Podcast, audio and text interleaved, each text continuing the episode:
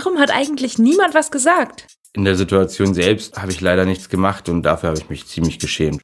Naja, was cool war, ich war wenigstens nicht alleine in der Situation.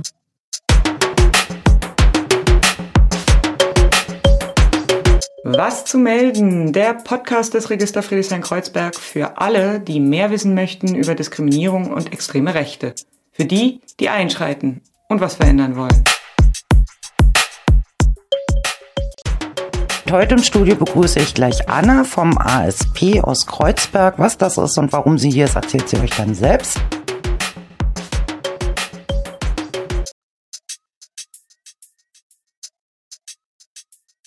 Jetzt ist Anna hier im Studio. Hallo Anna, ich Hi. grüße dich. Schön, dass ich hier sein darf. Vielleicht als erstes kannst du mal kurz den ASP vorstellen, damit alle wissen, worüber wir überhaupt reden. Ja, gerne. Also ASP steht für Agentur für soziale Perspektiven. Wir sitzen in Kreuzberg in der Lausitzer Straße und wir machen politische Bildungsarbeit für junge Menschen, mit jungen Menschen und für MultiplikatorInnen. Wir machen ähm, ja, wir sagen immer, wir machen emanzipatorische, queer-feministische und antifaschistische Bildungsarbeit. Das ist uns wichtig. Und eben auch gerne mit jungen Menschen, um diese so ein bisschen in ihrem Aktivismus auch zu unterstützen.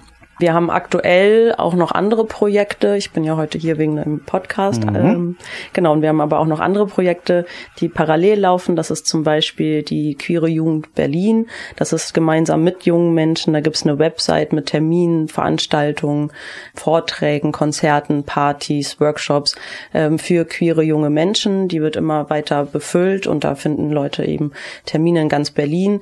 Die findet man auch auf Instagram zum Beispiel. Ich würde mal ganz kurz kurz die Seite sagen. Das Gerne. ist äh, queere-jugend-berlin.de und ein anderes Projekt, was wir letztes Jahr gemacht haben, was Anfang des Jahres rausgekommen ist, ist eine Audioserie zum Neukölln-Komplex, also eine Terrorserie, die im Stadtteil Neukölln stattgefunden hat. Und dort haben wir mit Betroffenen über ihren Aktivismus gesprochen, wie sie es schaffen, eben auf das Thema aufmerksam zu machen, aber auch wie sie es schaffen, über so viele Jahre, Jahrzehnte aktiv zu bleiben, durchzuhalten, was sie dafür brauchen, auch von uns allen. Und ähm, das war eine Audioserie, die wir jetzt Anfang des Jahres veröffentlicht haben. Mhm.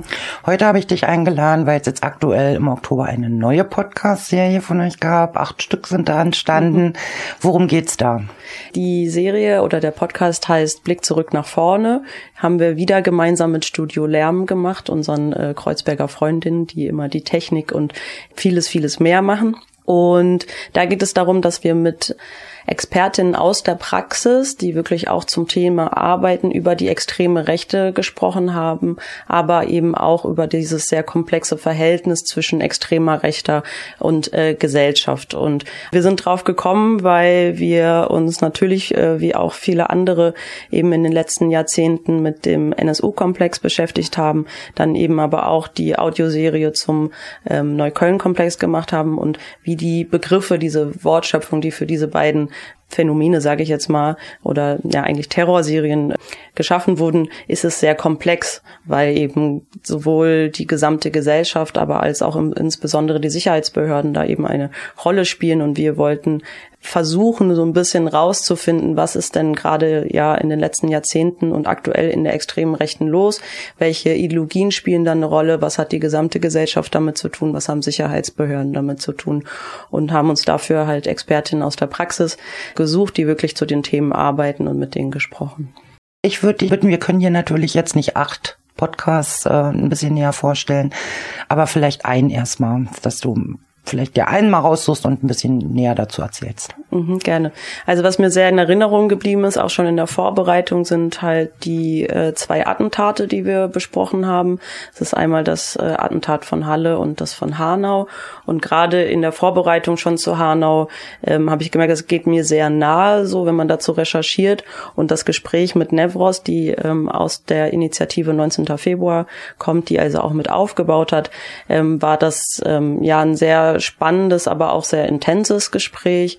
Nevros hat zum Beispiel erzählt, wie die Initiative kurz nach dem Anschlag in Hanau war und an die Tatorte gegangen ist und dort mit den Überlebenden, mit den Freunden und Freundinnen der äh, Getöteten, mit den Familienangehörigen eben immer wieder die Namen der Getöteten gesagt haben und nicht nur gesagt haben, sondern so in die Welt rausgeschrien haben. Und ähm, ja, wenn ich das allein schon erzähle, ähm, merke ich wieder so, wie ich Gänsehaut bekomme.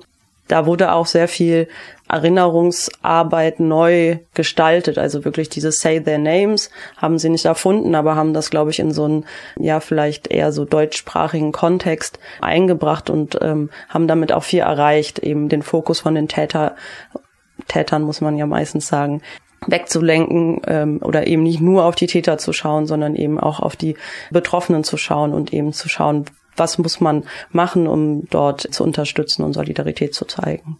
Hm. Kannst du noch ein zweites Beispiel nennen? Mhm.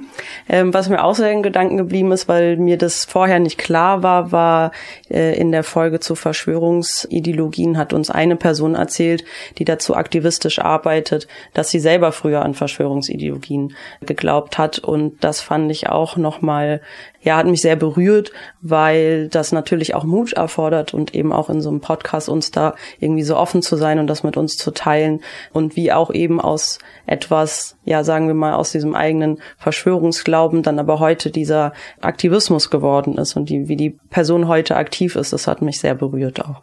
Das finde ich aber einen sehr, sehr spannenden Podcast, weil die ganzen Verschwörungstheorien sind ja praktisch mit der Corona-Pandemie äh, richtig groß geworden und nochmal sehr aktuell geworden.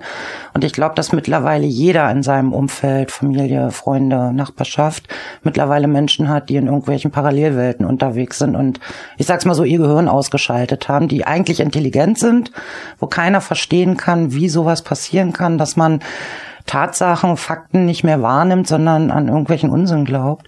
Und insofern ist, glaube ich, das, gerade wenn es um Verschwörungsmythen, Verschwörungserzählungen geht, immer besonders wichtig. Und wenn ihr da noch jemanden habt, der das selber miterlebt hat, macht es das Ganze natürlich auch plausibel. Ja.